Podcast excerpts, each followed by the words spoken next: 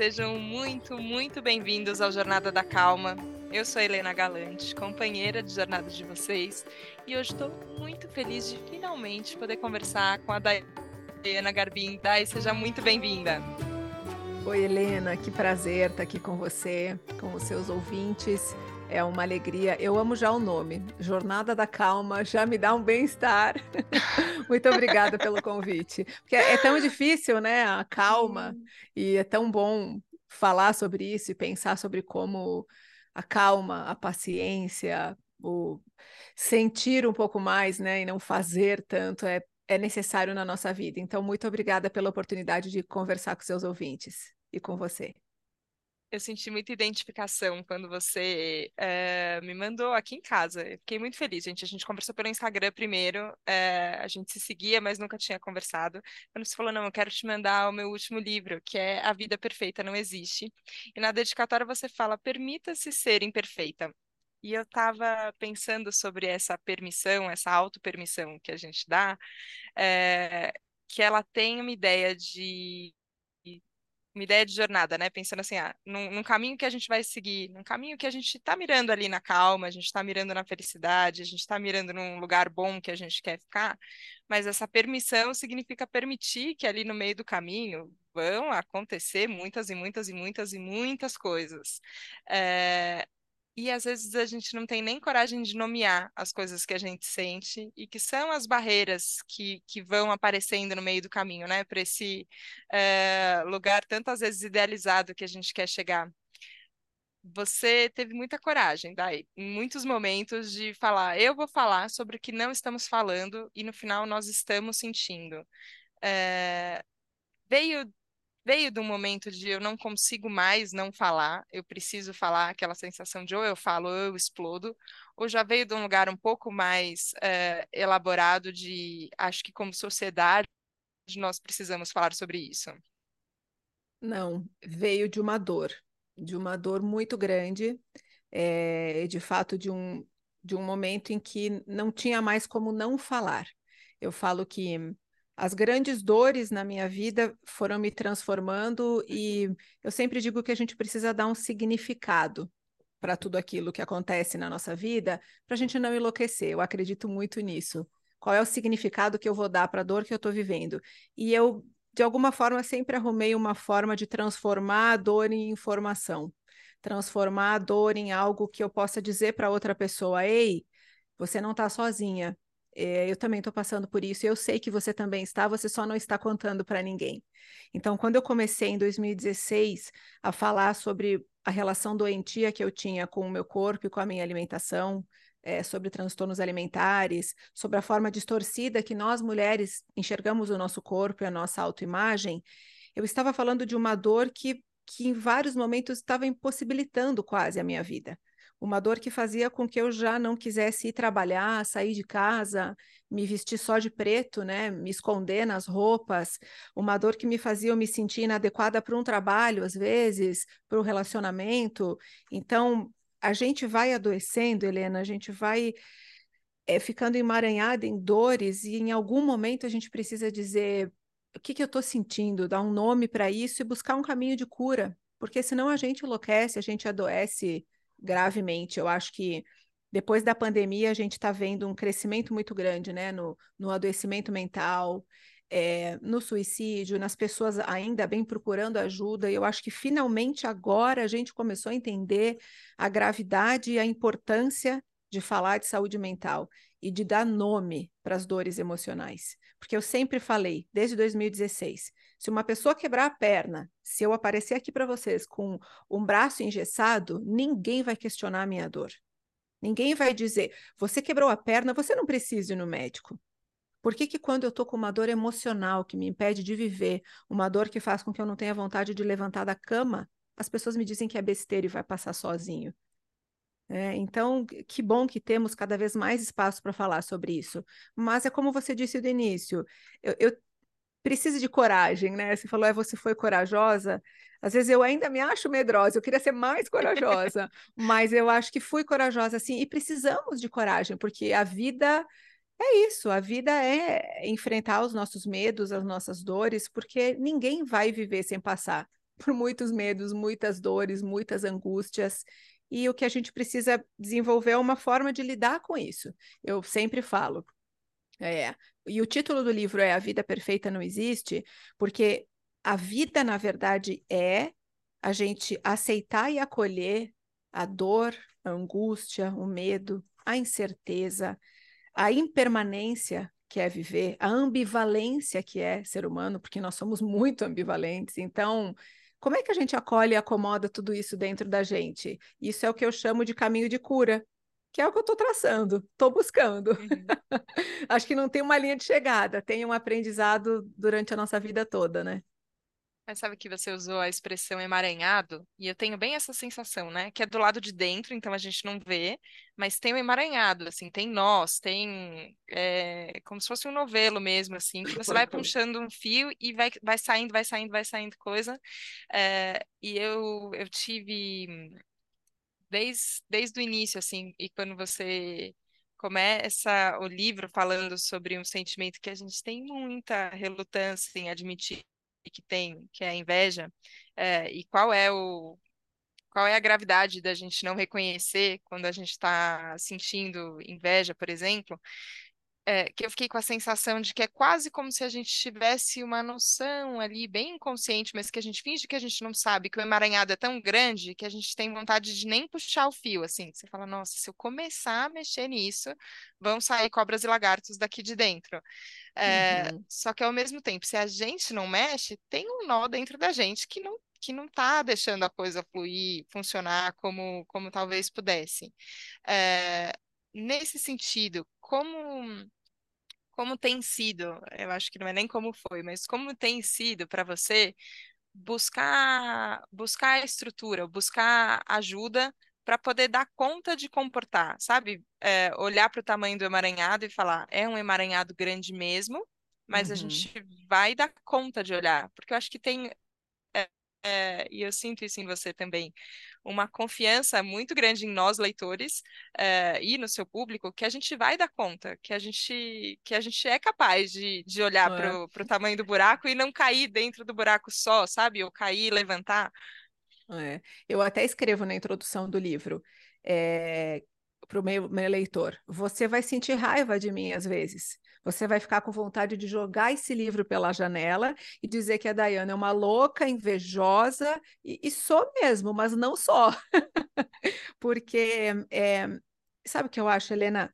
É, o que me colocou num caminho de cura e o que me transformou numa mulher muito mais segura, com orgulho, assim, da minha trajetória, da mulher que eu me transformei, foi mexer nesse emaranhado foi ter a coragem de puxar ali e ver as dores que estavam ali desde a infância, diante de todas as situações que eu vivi.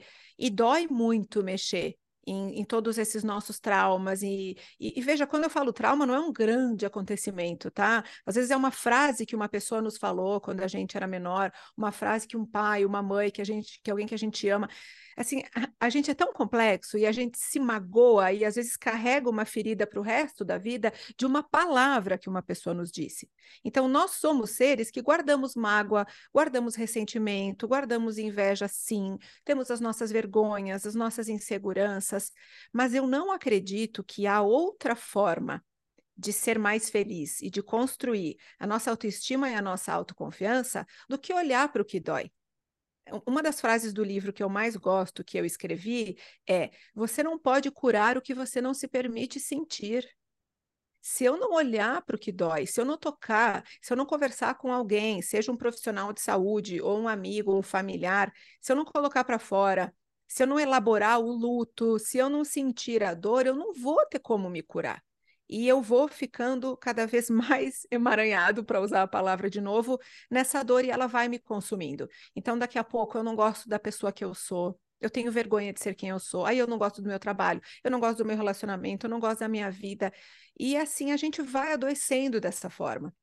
Então, por mais que traga assim uma dor muito grande, você vê ali que cada capítulo do livro é um sentimento que eu precisei desvendar dentro de mim.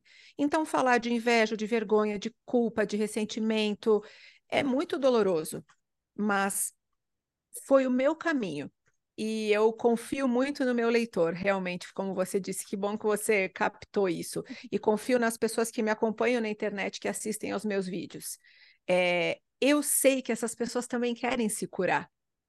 E é por isso que eu falo, porque eu não tenho uma fórmula mágica. Eu tenho o processo que eu vivo, que é olhar para isso, ter a possibilidade de procurar uma terapia, uma ajuda profissional.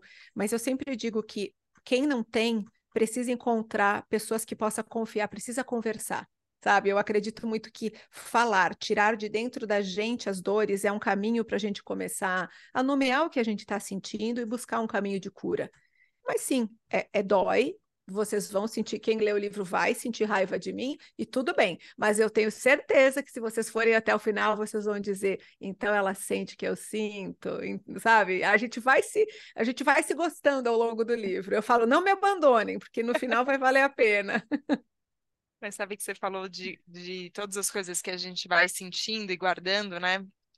E usou a palavra trauma. Recentemente eu conversei com o Dr. Gabor Maté, que é especialista em trauma, tem, é, enfim, um filme sobre ele, A Sabedoria do Trauma, e eu, eu não tenho uma conversa que, que esbarre em algum lugar que de repente eu não pense nisso, assim, ó, o quanto o quanto tem de trauma que a gente carrega que a gente não observa.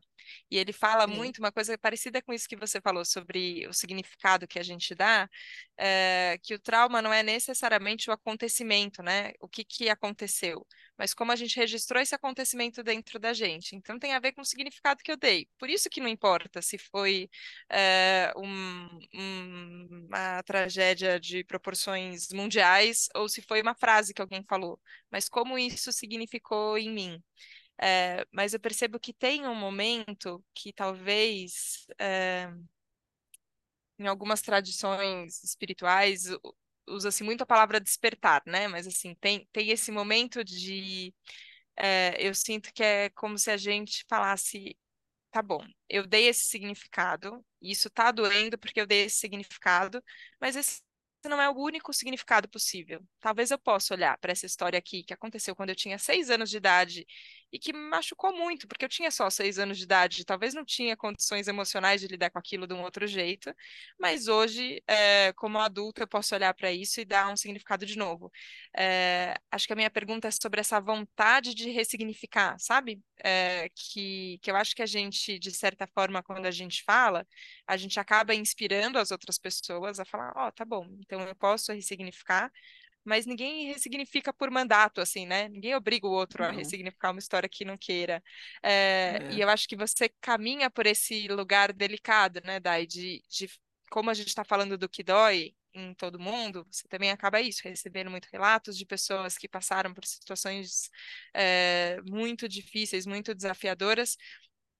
Como você enxerga que a gente pode quase como se fosse fazer esse convite para um, ó, oh, pode Sei que a gente tem outros jeitos, mas ao mesmo tempo dá espaço para esse sentir que você traz, que é tão importante se manifestar e dar uhum. validação, uhum. né? Tudo bem, então você está sentindo isso, isso, isso, isso tem um motivo para você estar tá sentindo, mas talvez é. tenha uma outra forma, sabe, de olhar. Eu acho que, em geral, as pessoas se sentem muito solitárias e muito. É, não sei como descrever da melhor forma, mas a sensação seria: eu não tenho valor, eu não sou importante para ninguém. Aí eu me isolo e eu me sinto solitária, porque ninguém quer ouvir o que eu tenho para falar. Ninguém se importa com a minha dor. Essa sensação é devastadora, porque é aí que você vai se fechando cada vez mais igual uma conchinha e de fato você não conversa com ninguém.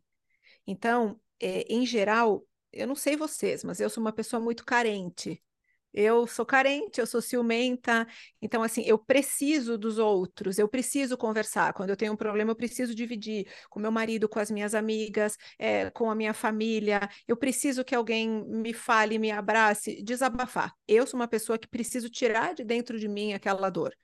Então, esse é o caminho que eu descobri. E acho que cada um de nós, assim como tem pessoas que preferem se fechar e talvez encontrem outros caminhos para aliviar e elaborar suas dores. Cada um vai ter o seu jeito. Mas o que eu penso, Helena, é que eh, nós somos seres que precisamos de afeto, de carinho, de colo.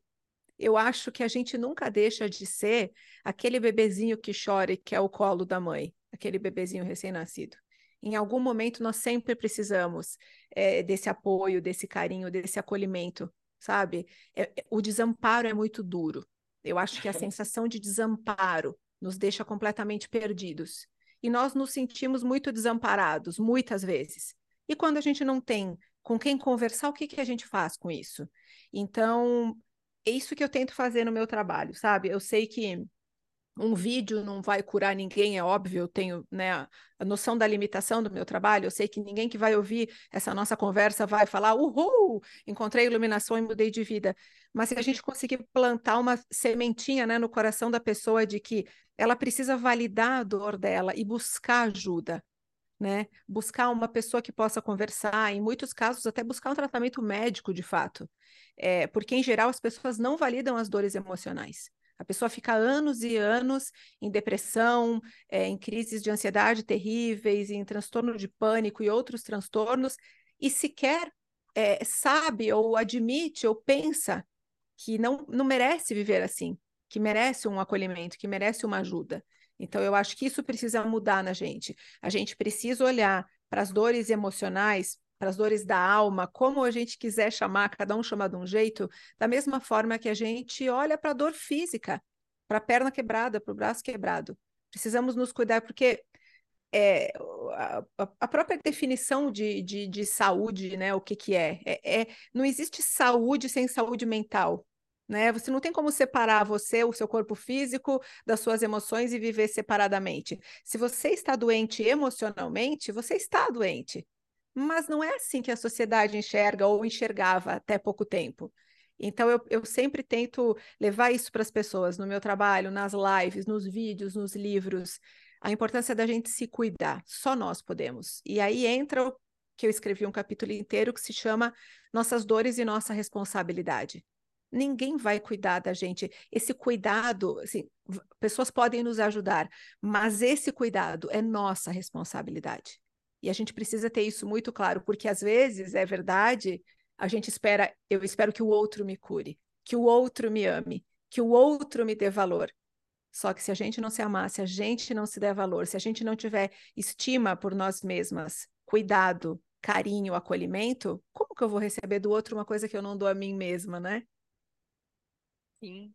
É, e isso fica gritante, né? Porque tem o, o essa imagem, né, do dedo apontado para o outro, assim, né, que a gente fala você, você, você, é, e a gente descarrega, né, muito do que a gente fica sentindo e não sabendo lidar nessa expectativa, e às vezes não olha para, tem um motivo interno, né, tem uma coisa aqui dentro, é, e que tem, tem uma responsabilidade que é minha por cuidar disso, né, é, mas eu entendo que e eu acho que isso é o complexo, assim, da, das questões de saúde mental e das questões todas humanas existenciais. Tá aqui a filosofia desde que mundo é mundo para provar para gente, assim, que... É que nada é simples, é, né? Como somos complexos. Na, na, meu Deus do céu, é tudo muito complexo, assim, mas é. eu vejo que tem, tem, uma, tem uma esfera em que a gente pode abordar isso, que é a esfera individual que é a esfera que sou eu aqui, ouvindo essa conversa, pensando, tá, deixa eu olhar aqui para minha vida, é, tô tentando ser perfeita, tô, tô colocando um grau de exigência aqui é, em cima de mim que é absolutamente idealizado e que não é, é não é carregado, tô sem coragem, talvez, de olhar para as coisas que estão doendo. Tem essa esfera que eu acho que ela é bastante individual. Mas tem uma esfera que ela é uma esfera social, no fim, né? Que eu acho que a gente fica olhando para falar, tá, como é que tá a nossa cultura, assim? Será que a gente está dentro de uma cultura Sem doente? Dúvida. Será que uhum. a gente está uhum. é, eh, exigindo que as pessoas sejam máquinas e não pessoas? E aí a gente está desconsiderando todo uhum. o universo interno que tem, todas as emoções. Será que será que não tem uma coisa que ela é sistêmica, né? Que tem que mudar? Tem, é, tem sim. E, e às tem vezes uma... tem, né? Tem, tem, e tem uma, uma, uma frase muito boa do Dr. George Forbes, que é psiquiatra e psicanalista, em um dos livros dele, que eu até cito no meu livro, que ele fala, eu não vou saber a, citação exata, mas a ideia é assim. Ele diz: é, não é curioso que quanto mais tentamos fabricar seres humanos perfeitos, mais vivemos a infelicidade, as doenças e os vícios? Então, quanto mais a gente tenta se distanciar né, da nossa condição humana, que é somos falhos, imperfeitos, erramos, mais infelizes nós seremos, e mais adoecimento, mais vícios, mais. Só que não é o que a sociedade nos diz, né? É, é, o mercado de trabalho exige que, por exemplo, vamos pegar o exemplo das mulheres. O mercado de trabalho exige que você trabalhe como se você não tivesse filhos. E exigem que você seja uma mãe como se você não tivesse a sua vida profissional né? Perguntam o que você faz enquanto eles descansam, o que, que você faz da meia-noite às seis da manhã. É como se fosse correto você, como se fosse um mérito, né? Eh, você não descansar, você não ter os seus momentos. E assim, isso está mudando já. Eu acho que a gente já tem visto que esse caminho leva para um, um adoecimento. Eu percebo um movimento das empresas também já mais preocupadas com a saúde mental dos funcionários. Muito também desde a pandemia, né? Tudo que a gente foi vendo. E então eu acho que é, essa, essa colocação do, do Jorge Forbes foi muito interessante quando eu li, porque é exatamente isso. Antigamente a gente pensava, nossa, quando eu tiver a liberdade que eu tenho hoje, a comunicação sem limites, o mundo sem limites, né? Tem a, a medicina estética, tem a medicina é, que cura quase todas as doenças, o mundo não existe limite na internet, não tem limite de comunicação, eu pego um avião, eu vou para para qualquer lugar. Parece que tudo é muito sem limites e nós temos muita opção para tudo. Agora, você já pensou que quanto mais liberdade mais angustiado eu me sinto, porque quanto mais opções eu tenho, mais coisas eu tenho que abrir mão quando eu escolho uma. E como que eu lido com tudo que eu não escolhi? Com a angústia de pensar o que teria acontecido se eu tivesse escolhido, entende? Então, assim, isso é uma coisa que eu, eu me pergunto também. Meu Deus, esse mundo gera muita angústia e muita ansiedade na gente, porque teoricamente eu posso tudo, mas eu quero tudo eu sei o que, que eu quero, ou eu, eu fico fantasiando porque eu vejo na rede social a vida das outras pessoas. Então, assim, às vezes, Helena, eu vou te falar uma coisa, às vezes eu tenho saudade da vida sem rede social. Eu, eu, eu sou feliz que eu fui uma adolescente que passei né, a minha adolescência sem rede social, porque eu sou do interior do Rio Grande do Sul. A internet chegou na minha cidade, pelo menos na minha casa, eu tinha 18 anos já. Eu fui ter o primeiro computador em casa, acho que eu tinha uns 22, só tinha na faculdade. Eu lembro a primeira vez que a professora entregou um disquete, eu não sabia o que, que era, não sabia onde que eu colocava no buraco. Então, assim, eu pude viver a minha infância e a minha adolescência sem rede social, sem tudo isso. E hoje eu falo, ai, que bom, porque eu não sei como teria sido, e eu me preocupo muito com as nossas crianças e adolescentes, porque esse mundo sem limite, ele é perigoso e é angustiante. Então, acho que a gente há que se pensar muito, assim, como lidar com tudo isso, sabe? Eu me preocupo muito com a minha filha. Eu falo, meu Deus, como é que eu vou fazer quando ela começar a crescer e quiser ter TikTok? Ai, meu Deus. Mas só queria te perguntar sobre, sobre a chegada da Lua e como, é, como a perspectiva muda, né? Quando a gente começa a pensar também num, numa nova geração, é, tanto do ponto de vista de acolhimento, né? Eu acho que tudo que a gente é, é, severo com a gente mesmo, quando a gente pensa em filho, a gente fala, mas eu vou ser severa assim com essa com essa pessoinha que acabou de chegar, né? Eu acho que muda uma chave, eu percebo isso em todas as minhas amigas mães, na minha irmã, quando meu sobrinho nasceu. Parece que o nosso entendimento de de empatia, de compaixão, de é, entender o que, é a vida mesmo, assim, né? É, como, como a gente é transformado para a chegada de uma nova pessoa, assim. É, e aí você começa a repensar e falar, não, mas espera aí, mas se eu não sou severa com ela, por que, que eu estou sendo severa comigo, né? Tem, tem essa chave mas ao mesmo tempo uma ideia de, nossa, esse mundo que, que a gente está que a gente está agora para receber uma pessoa nova e o, uma perspectiva de futuro de como vai ser esse futuro que vai receber essa adolescência absolutamente é, conectada com todos os estímulos para competir são possíveis, assim, é, eu fico pensando, coração de mãe é uma coisa difícil, né, de, de comportar é, tudo isso. É. E é um tema que preocupa a gente, né, e inclusive preocupa os médicos. Outro dia eu vi que a Sociedade Brasileira de Pediatria estava promovendo um, um webinar sobre depressão e suicídio em crianças. E eu falei, meu Deus do céu, a gente está realmente falando sobre isso? As nossas crianças estão adoecendo e, e, e, tirando a própria vida, os nossos adolescentes, e, e infelizmente é uma realidade que está aí, a gente não pode fechar os olhos, porque é assustador. Então, eu, eu sempre me pergunto, o que, que nós estamos fazendo de errado que as nossas crianças estão já com depressão? Né? E eu, eu, eu sempre me pergunto, como eu vou fazer para que a minha filha, que eu possa criar a minha filha de um jeito diferente. Então, assim, eu acho que é uma coisa que a gente precisa estudar e pensar muito daqui para frente.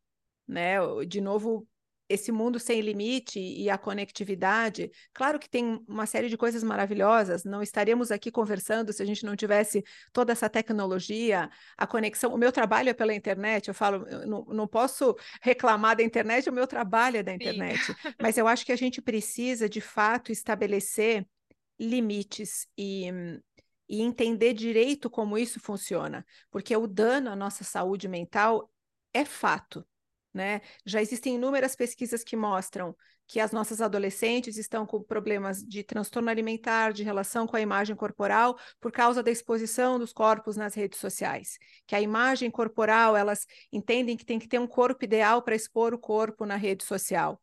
Então, a gente precisa pensar melhor. A gente, que eu digo, nós, mães, mulheres, as pessoas que criam as redes sociais, que administram, os criadores de conteúdo, a gente está errando.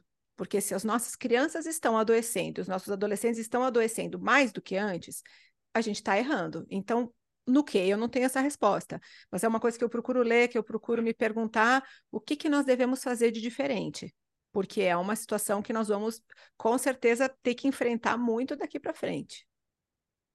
Sim. Eu fico pensando sempre como a gente, é, pensando nessa ambiguidade, né, que você falou que ela existe dentro de nós como seres humanos, e eu acho que ela existe em tudo que a gente cria, né? E Sim. nesse poder de comunicação também tem toda essa ambiguidade. Então tem todo, uh, toda uma questão complicada que se apresenta, mas ao mesmo tempo uma, uma ferramenta de transformação muito possível, né? E você falou lá no começo sobre transformador em informação, uh, e eu queria te perguntar sobre a campanha de olho nos olhinhos, porque uhum. eu sinto que aí para isso eu quero muito que tenha muito holofote mesmo, assim, sabe? Você fala, então que bom que a internet chegue em todos os lugares e que as pessoas estão vendo, porque as pessoas possam ser impactadas por isso, né? Eu acho é. que é um jeito da gente olhar e falar, então tá bom, já que isso faz parte da nossa vida. Vamos é, usar para o bem, né? Que a gente consiga usar para alguma coisa útil, né? Queria te é. ouvir um pouco falando sobre é, esse, essa, esse ímpeto que, que vocês tiveram, que eu acho que é muito importante, é, e sobre a campanha que vai começar agora, daqui a pouquinho, então, para a gente se conscientizar, que eu acho que é muito necessário.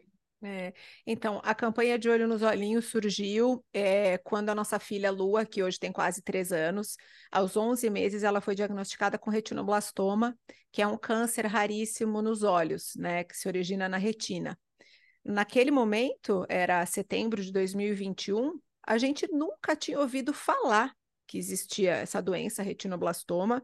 Eu sequer imaginava que existia câncer nos olhos de um bebê. Eu nunca imaginei isso. Então, depois que passou, obviamente, o, o baque, né, de receber essa notícia devastadora e, e foram passando os meses do tratamento, a gente começou a se perguntar, né, qual é o significado que a gente pode dar para essa dor? Por que será que Deus mandou essa doença na nossa família, sendo dois jornalistas é, que são ouvidos? As pessoas ouvem o que a gente fala. E eu, inicialmente, era contra é, tornar público o diagnóstico da Lua por medo da exposição, porque eu acho que uma criança precisa ser protegida, ela precisa ter toda a privacidade dela. E aí um dia o meu marido me disse a seguinte frase que mudou a minha cabeça. Ele disse: Dai, Enquanto a gente não falar, tem um tumor crescendo nos olhos de uma criança e a mãe não sabe, como nós não sabíamos. É egoísmo nosso. A gente precisa falar. E aí eu, falei, ele tem razão. Então, assim, a gente mantém o tratamento da lua é, em sigilo, ninguém sabe nenhum detalhe do tratamento da lua, né? A gente nunca, nunca expôs nada, ninguém sabe quantas sessões de quimio ela fez, ninguém sabe quantas cirurgias, ninguém sabe nada, porque o objetivo não é esse. O objetivo é alertar para o diagnóstico precoce do retinoblastoma. Então, aí a gente criou a campanha de Olho nos Olhinhos, que tem agora a segunda edição esse ano, Dia 16 de setembro, num sábado, a gente vai fazer uma grande mobilização é, em várias cidades, assim, mais de 60 cidades por todo o Brasil. A gente já tem eventos em todos os estados brasileiros. Muitos médicos voluntários estão trabalhando para levar essas campanhas para suas cidades. E a ideia é isso, Helena, é que os pais possam saber que se eles perceberem uma manchinha branca, um reflexo branco dentro do olho da criança, o que os médicos chamam de leucocoria, mas nós pais achamos que parece um olho de gato, sabe que o olho de gato tem uma sombra meio branca dentro?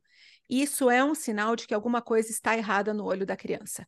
Nem sempre vai ser câncer, mas se tem um reflexo branco dentro do olho, precisa levar no oftalmo para avaliar sabe? Estrabismo também pode ser um sinal de retinoblastoma ou, ou qualquer outra doença. Se a criança é estrábica, precisa levar no oftalmo. A gente fala, ah, o olhinho dela é torto, mas tudo bem, vai passar sozinho.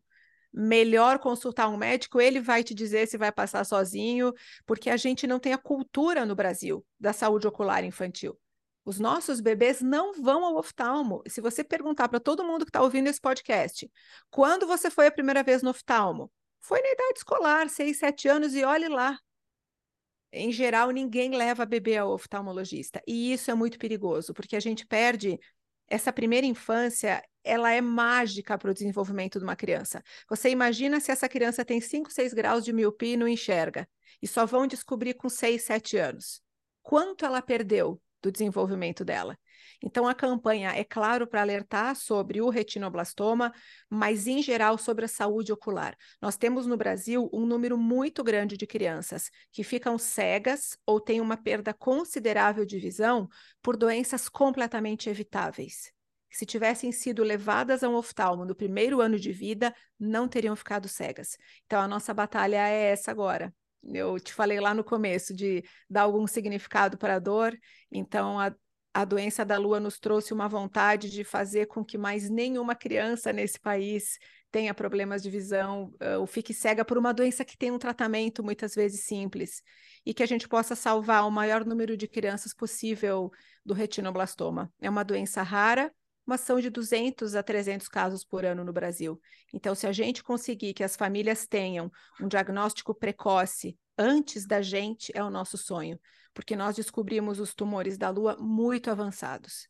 A gente fala que, graças a Deus, não foi tarde demais, né? Graças a Deus, a lua está ótima, mas foi bem tarde, sabe? Então, a gente precisa que as famílias tenham o diagnóstico precoce. E essa é a nossa missão. Eu conto com vocês para divulgar os materiais da campanha nas redes sociais. Tem o filtro no Instagram, de olho nos olhinhos. Quem tiver interesse pode olhar no meu perfil. É, a gente está postando bastante material e dia 16 a, a grande mobilização em todo o país. Ah, que a gente possa realmente unir forças, Dai, porque acho que é, é, é muito. Eu acho que é o que a gente pode fazer de mais humano, né? Pegar, pegar um desafio, pegar, pegar uma dor e falar, vamos, vamos ajudar outras famílias que outras crianças possam ter. É, e eu agradeço mesmo, assim, porque é, eu sei que você comentou do BAC, né?